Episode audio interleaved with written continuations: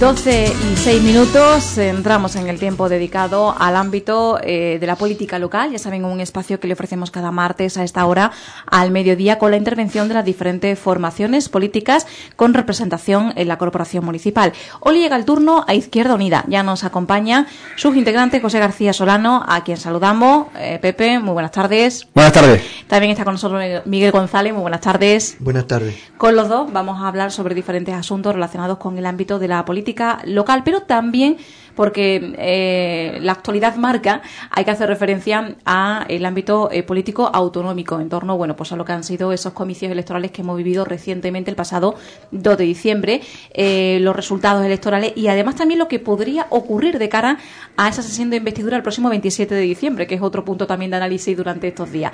Balance de las elecciones. Bueno, yo quisiera en primer lugar mm, una vez pasadas las elecciones andaluzas, mm, agradecer públicamente, ante todo, el trabajo realizado por mis compañeros y compañeras de Izquierda Unida, así como los compañeros y compañeras de Podemos de Urique durante esta campaña. También quisiera agradecer a todos los uriqueños y uriqueñas que nos han acompañado y que nos han confiado su voto y confirmarles que en la medida de nuestras posibilidades y con el apoyo de ellos y ellas en la calle y en las movilizaciones haremos valer nuestro programa, que no es otro que una Andalucía más justa y más solidaria y que las que nos ha tocado vivir durante estos últimos 36 años.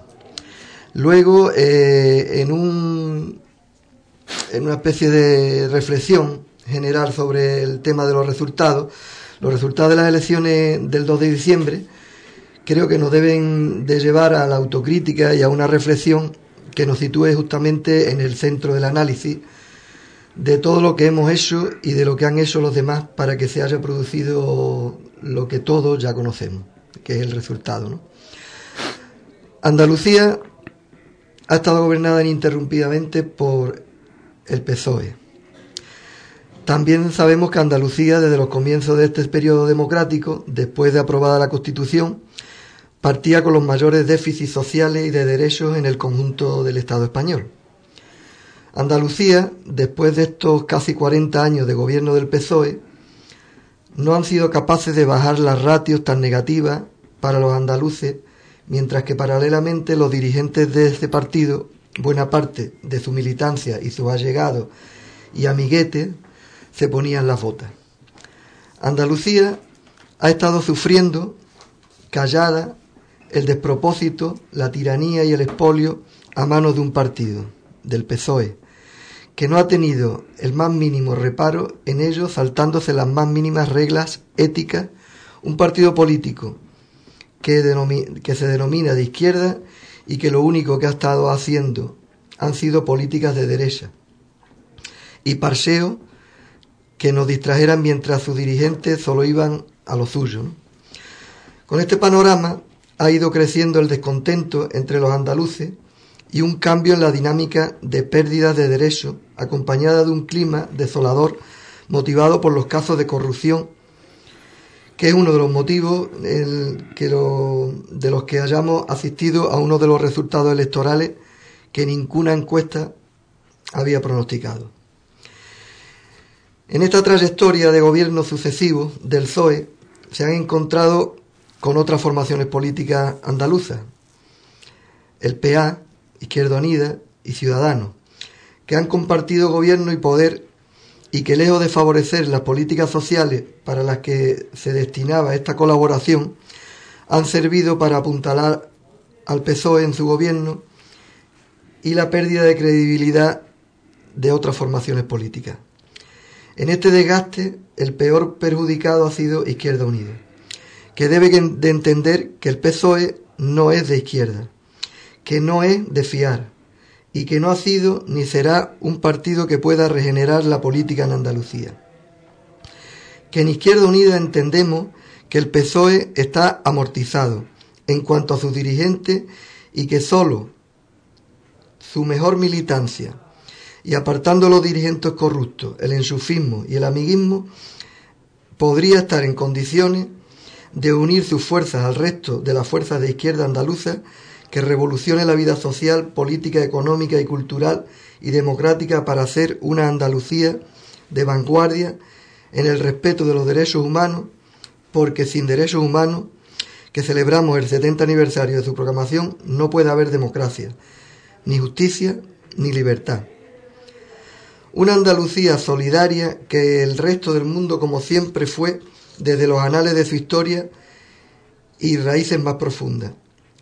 Esta es la grandeza de Andalucía que ahora, como en otros momentos de nuestra historia, alguien, alguien viene a quererla empañar y ensuciar. El cambio es necesario, pero no puede ser cualquier cambio, porque para cambiar a peor es preferible no cambiar, sino de manera racional y democrática exigir los cambios necesarios para que las familias andaluzas tengan garantía de llegar a fin de mes, para que nuestros jóvenes no tengan que estar pensando en emigrar mientras preparan su futuro, que el derecho al trabajo, la sanidad, la educación y la justicia gratuita, la vivienda, la atención a la dependencia, a unas pensiones dignas y suficientes, etcétera, etcétera, que no sea solo un escrito más, sino que tengan el carácter de exigencia y cumplimiento por quienes nos gobiernan. No puede ser que porque la Constitución reconozca que España es una monarquía, tengamos que aceptarla y por el contrario que los demás derechos ciudadanos solo hay que reseñarlos sin obligación de, de su cumplimiento. Entonces, preguntamos, ¿una constitución para qué?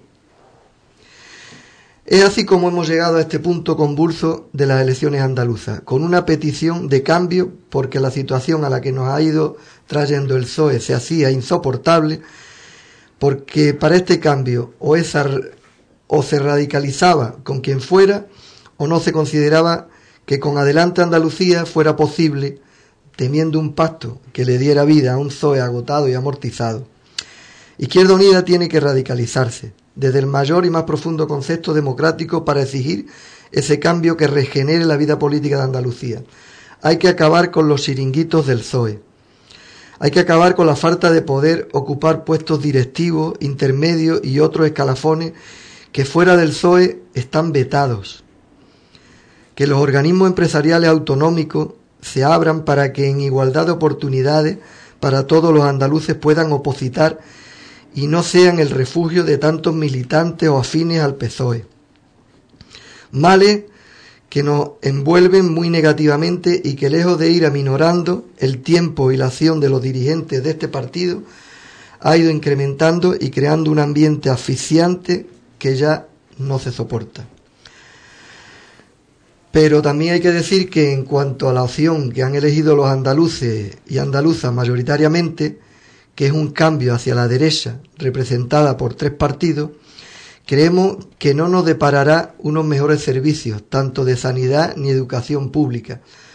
Muy al contrario, todos estos partidos mantienen en sus programas una mayor privatización de los servicios básicos y peores condiciones laborales. Cuando hablan de bajar impuestos, se trata de liquidar servicios públicos y pasarlos a manos privadas para poder negociar con nuestra salud, nuestra educación y todos los demás servicios. En resumen, se abren perspectivas de un cambio de gobierno en Andalucía y una nueva etapa de lucha para no seguir perdiendo derechos y libertades. Y en la calle y en las instituciones nos encontraremos con toda la fuerza y ciudadanía que sea progresista y que sueñe con un futuro más justo y solidario. Gracias. Pues reflexión sobre los resultados electorales, eh, cómo ha quedado Andalucía y declaración de intenciones también, ¿no? Eh, sobre eh, precisamente Izquierda Unida de cara al, futuro, ¿no? Lo que lanzabas en esa reflexión. con José García Solano vamos a hablar también de, todas estas cuestiones pero eh, vas a centrar tu intervención eh, pues en aspectos locales como el tema de los presupuestos, ¿no? Sí, tenía una, preparada una intervención que podía hacer un poquito larga y viendo el tiempo que nos queda, me parece que la voy a, resumir. Creo que me voy a centrar un poquito más en el tema de... 20 minutos todavía. ¿eh? Sí, ¿verdad? Mm. Bueno, pues entonces vamos a intentar. De todas maneras, eh, creo que eh, uno de los epígrafes por los, por los que podíamos comenzar y teniendo en cuenta que ahora estamos en, celebraciones a nivel internacional y a nivel nacional, tenemos la Constitución, que cumple ha cumplido recientemente los 40 años, tenemos también la Declaración de Derechos Humanos, se conmemoró el día 9, el día 10, perdón, y creo que son elementos más que suficientes como para que eh, nos haga reflexionar y nos haga, nos haga llegar un poco a, la mente eh, qué es lo que ha estado ocurriendo durante todo, todo este tiempo.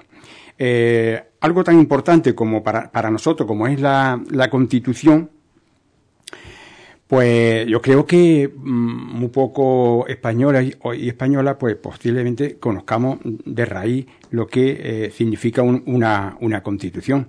Siempre le achacamos a que la constitución, algo tan, tan, tan fundamental eh, para, para, una democracia, sin embargo, muchas veces mm, no somos conscientes de, de, por qué se cumple en uno, en uno, en un articulado y en otros no.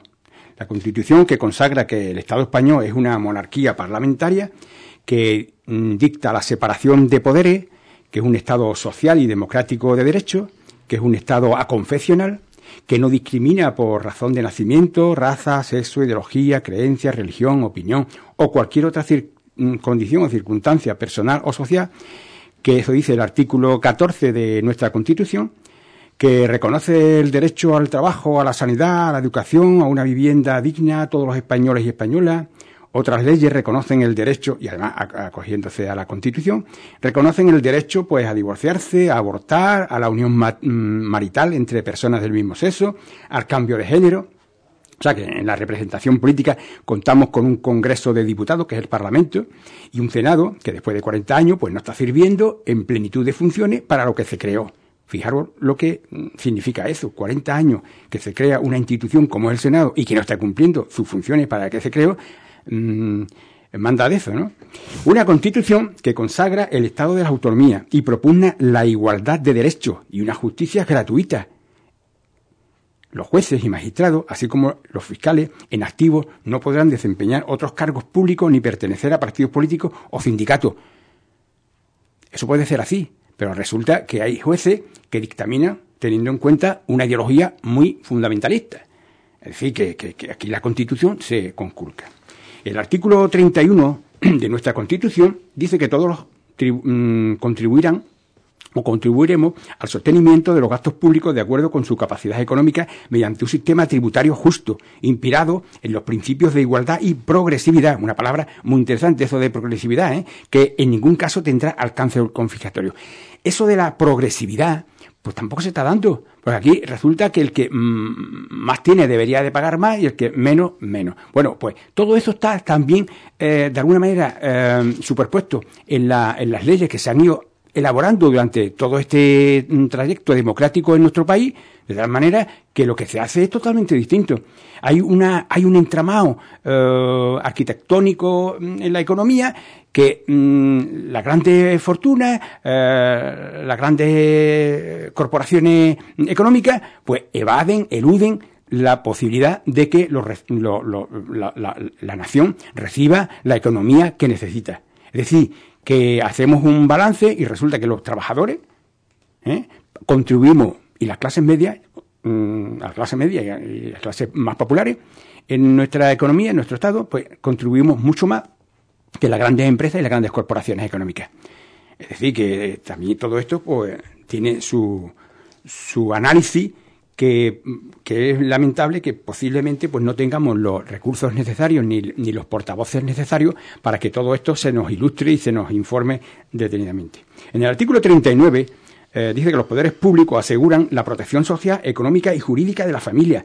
Todo esto viene a ser otro, otro aspecto más de incumplimiento, porque la protección social, económica y jurídica de la familia, pues tampoco llega en su plenitud. O tienes que ser un, no sé, eh, tienes que recurrir pues a, una abogacía eh, de dinero o te la pueden conceder el propio Estado pero mm, posiblemente pues no tenga la misma eficacia. Y no es que no sean eh, los abogados y eh, en este sentido pues qué digo yo pues los más los menos interesados. No no. Aquí no ponemos en cuestión ni en duda la labor de esos abogados ¿no? que, el Estado eh, pone a disposición de estas familias con pocos recursos. Lo que sí es verdad es que los grandes bufetes de abogados pues están a disposición de quien lo puede, de quien lo puede pagar. Es decir, que la justicia también en este sentido es para quien puede pagarla, con lo cual pues la Constitución ahí se conculca. En el artículo 128, que dice que toda la riqueza del país en sus distintas formas y sea cual fuere su titularidad, está subordinada al interés general. Es decir, eso volvemos a redundar sobre lo que estamos hablando. Eh, y son principios a todas luces, pues loables, ¿no? En la Constitución. Y han sido conculcados, como decimos, ¿no? Y no, eh, no tenidos en cuenta suficientemente que ha ido produciendo un desgaste entre los ciudadanos en la clase, eh, con la clase política, de tal manera que hemos oído voces en la calle y plazas gritando, no nos representan, no. Ha habido una quiebra entre los poderes públicos, entre los que dicen representarnos y los representados.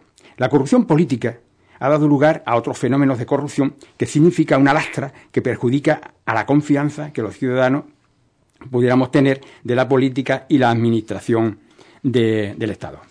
Cuando la gente ha podido asistir a cómo nuestros representantes políticos, ya sean hombres o mujeres en cargos públicos, se codean, se intercambian sonrisas y descubren que entre ellos han buscado soluciones a sus proyectos particulares y que estos codeos y buenas relaciones se puedan dar entre nuestros representantes políticos y personas encausadas o condenadas por diversos delitos sociales o económicos, lo que se está produciendo es una perversión de la política y cavando una trinchera donde los intereses de uno y los intereses de los representados, en este caso la ciudadanía, son antagónicos y motivo más que justificado de que representantes públicos que actúen de esa manera no pueden representar los intereses de la población.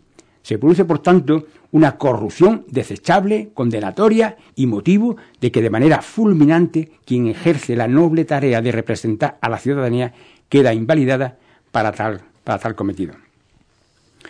Bueno, pues concretamente en Ubrique y en esta fecha vamos a tener la posibilidad de hacer un balance y abrir una perspectiva para calibrar el nivel de compromiso que cada cual quiere asumir.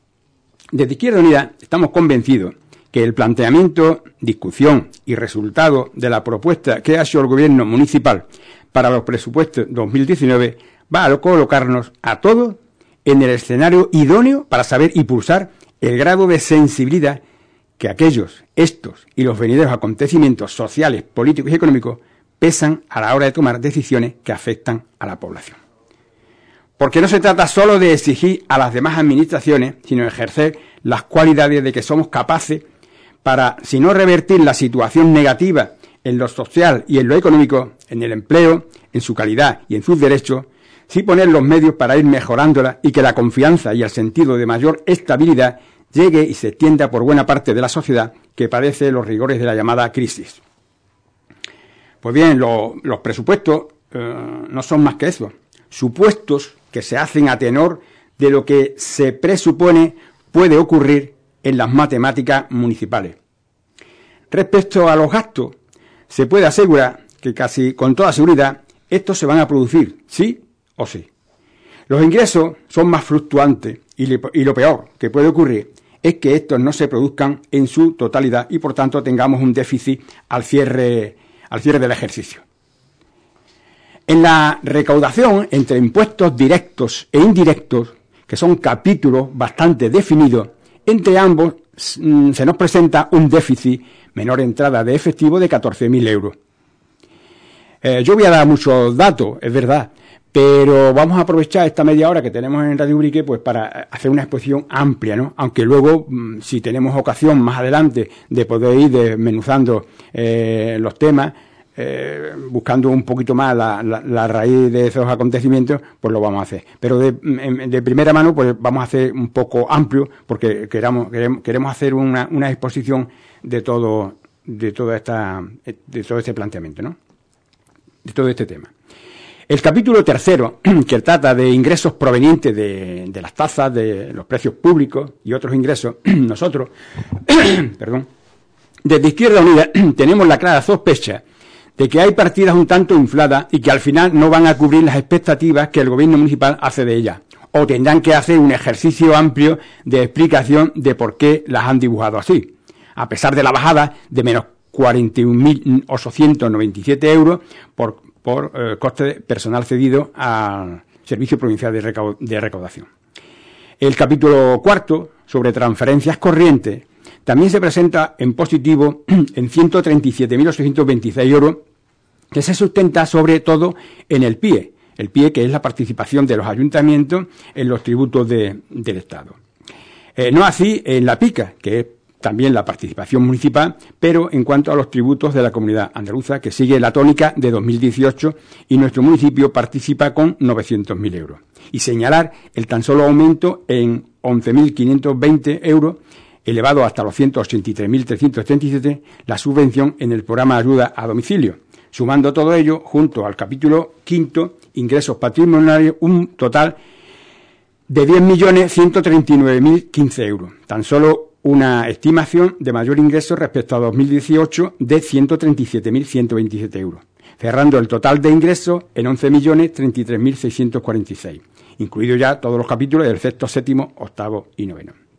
Hacemos notar que en el capítulo séptimo, eh, en cuanto a transferencias de capital, que son los planes de diputación y profea, eh, que inciden mucho sobre el empleo municipal, con 412.000 eh, euros, que es la misma cantidad que se presupuestó para 2018, son partidas que si no se mejoran sustancialmente la situación en el empleo y las mejoras en el municipio, no van a cubrir las expectativas que necesita Urique.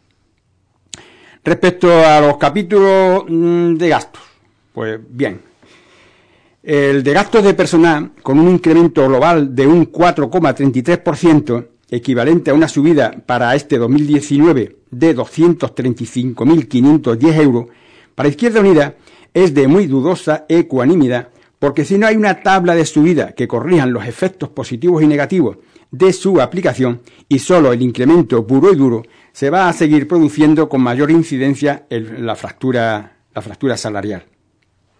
Si esto se va a producir así, teniendo en cuenta que el gasto de personal supone más del 50% del presupuesto municipal, va a acontecer que la función social de mejor distribución y los recursos de mejora para el municipio se verán muy mermados. Nos llama mucho la atención la subida del 1,92% que se propone para estos presupuestos a las retribuciones básicas de órganos de gobierno, el llamado eh, o una parte del llamado gasto, gasto político que pasaría a ser de 197.391 euros en 2019, cantidad cercana a los 33 millones de las antiguas pesetas, exactamente 32.843.118 de las antiguas pesetas. Otra partida que, más que llamarnos la atención, nos sorprende eh, muy negativamente cuando todos habíamos concluido hace algunos años que la revisión en la valoración del puesto de trabajo, la famosa RPT, se hacía a coste cero. Y el presupuesto señala 30.250 euros para este 2019, con el compromiso, a aclarar, de que esto se, se repetiría durante los siguientes tres años al 2019, es decir, el 2020, 2021 y 2022. Igualmente, se nos tiene que aclarar con detalle el pase de 70.838 euros en 2018 a 86.276 euros para 2019. Esto es, mayor importe 15.438 en la partida de básica laboral escuela de música, que aquí no tenemos mm, vamos ningún, ningún, criterio en el sentido de que no nos han dado todas las explicaciones habidas. Así como también el laboral temporal de la misma escuela con un 50,66% de incremento, en 27.089 euros, pasando de 53.477 a 80.567 euros.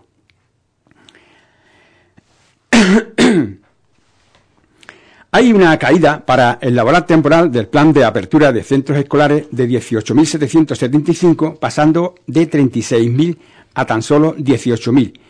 Eh, en este sentido, pues también precisamos de, aclaración porque nos parece una, caída bastante importante teniendo en cuenta que es algo que afecta a no directamente a la educación pero sí a su a su planeamiento o, su circunstancia o su mejor atractivo o en fin como cada uno quiera entender pero creo la incidencia que pueda tener en cuanto a los centros a los centros escolares.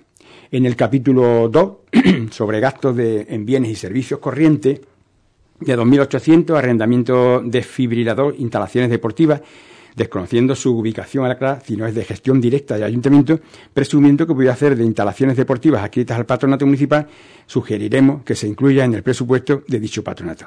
Estos son, son temas que eh, en algunos no tenemos toda la, la, creación de vida que nos pueda dar el equipo de gobierno y por eso, pero no queríamos basarla sin, sin advertirla o, por lo menos eh, manifestarla de tal manera que nos sirva también pues mm, para conocimiento de, de la población. ¿no? se nos acabe también pues determinadas partidas dentro de este capítulo destinadas a sufragar arrendamientos diversos, ¿no? Se nos, si, si nos parece baja la cuantificación en tan solo 30.000 euros la partida destinada a reparación, mantenimiento y conservación de edificios de educación. Otro caso como el, anterior. Si lo comparamos con lo que se destina al mercado, que son 25.000 euros. Teniendo en cuenta que ya el ayuntamiento participa al pago de 12.000 euros como cuota a la comunidad de propietarios de este edificio del mercado de abasto. Y otras partidas a tener en cuenta, para mayor claridad y, y hacer nuestros planteamientos ya en firme pues el, mantenimiento del programa Gestiona con 23.500, la Oficina Municipal de Información Turística con 48.300, el Servicio Club de Empleo con 34.680 y el Servicio de, Recaudación y Gestión Tributaria de 296.000 euros. Y en básica, pues la limpieza viaria en 182.380, el servicio de jardinería 182.380 y la campaña de punto limpio con 12.000. El capítulo cuarto sobre transferencias corrientes, en cuanto al Patronato Municipal de Deporte, el incremento paulatino, anual y continuado en importe, como se hace en este presupuesto para 2019, es en torno a 55.000 euros. Exactamente 54.984 euros, llegando para 2019 hasta 630.000 euros. 630.000 euros que es lo que el ayuntamiento contribuirá al mantenimiento de las instalaciones deportivas que eh, traspasa al patronato municipal de deporte. Nos parece una cantidad más que respetable para pedir un receso y analicemos serio y calculadamente desde la responsabilidad municipal el alcance, la financiación y la propia prestación de los servicios del patronato, algo que venimos pidiendo año tras año. Otros dos capítulos de los que, bueno, mm, incluyendo, y esto no, no, se, no se pone aquí, incluyendo mm, varias transferencias de, capital que se han hecho durante el ejercicio 2018. O sea, que se le ha insuflado más economía, más dinero al propio patronato. Estos dos eh, capítulos, de los que año tras año, gobierno tras gobierno, se prometen acciones de regulación y planteamiento de cometidos, como, tanto como Provisa como el sostenimiento de la administradora de la marca, que entre las dos suman 177.000 euros. Perdón. Pues eh, son dos partidas y son dos conceptos en los que se pasan los años y nunca se llega a definir exactamente eh, los cometidos y el, alcance y por qué eh, esas situaciones se mantienen en el, en el tiempo. La observación que hacemos, aparte del, del, importante importe que supone la dejadez y carencia de, mm, carencia de seriedad que hemos visto en todos los gobiernos municipales, es que no se planteen alternativas que hagan insufrible para muchas personas, vecinos y foráneos, el corte de carretera eh, tan, tan estricto. Me estoy refiriendo a la subida legítimo Ubrique en 28.000 euros y que no tiene contrapartida de ingreso por ninguna administración que se reseñe en el presupuesto hasta ahora. Este problema podría estar solucionado si el trazado y las obras de las vías de la travesía circunvalación se hubieran cogido con seriedad y compromiso con la población y no, quedas, y no quedara mirando las musarañas y esperando no sé qué a ver si las cosas se solucionan solas. No sé lo que se está esperando. Esta observación es válida para esos cortes de carretera que sufrimos los ubriqueños a la altura de las cumbres buena parte del año y coincidiendo con el mejor tiempo que no se reivindica desde nuestra corporación una organización de pruebas que no tengamos que sufrir los, usuarios de estas carreteras parones sin que conozcamos con exactitud el tiempo que podemos estar inmovilizados. Esto no está cuantificado, pero lo incluimos, lo incluimos en, en, los, en los presupuestos porque nos parece mm, interesante, habida cuenta de que es, es una acción que incumbe directamente a, las autoridades municipales y concretamente al equipo al equipo de gobierno. No quiero interrumpir, eh, bueno, pues toda la, argumentación de esa valoración de, los presupuestos, de ese borrador de presupuestos, porque eh, todavía te queda, ¿no? Y está siendo eh, extensa, como tú bien decías al principio, pero se nos agota el tiempo. Así que, si a modo de conclusión quieres destacar algo y si no, pues. Pues sí. A modo de conclusión, yo diría que porque son las políticas de derecha las que nos han traído a esta situación precaria económicamente para muy buena parte de la gente, aunque mucha hasta esté en su puesto de trabajo y de pérdidas de derechos. Pero estas políticas de derechas y pérdidas de derechos no se combaten con más políticas de derecha, que es lo que teníamos con Susana y las que nos pueden traer con toda seguridad el pacto PP Ciudadano en la Junta de Andalucía. Es como salir de Málaga y meterse en Maragón, como señala nuestro refranero. La salida de la crisis, para no seguir ahondando en más precariedad económica y más pérdida de derechos, o se hace girando a la izquierda o seguiremos lamentándolo, indignándonos y no viendo la realidad y las causas que nos han traído hasta aquí. La ciudadanía tiene la palabra. Por nuestra parte, seguiremos haciendo nuestro trabajo, que es luchar para revertir esta situación que, lejos de mejorar las condiciones que sufren buena parte de la gente, estas van a empeorar, porque más políticas de derecha nos llevarán a más precariedad y más pérdida de derechos. Con esa última reflexión nos vamos a quedar agradeciendo en este turno eh, de política con Izquierda Unida la compañía de José García Solano y Miguel González. Muchas gracias. Gracias, gracias a vosotros.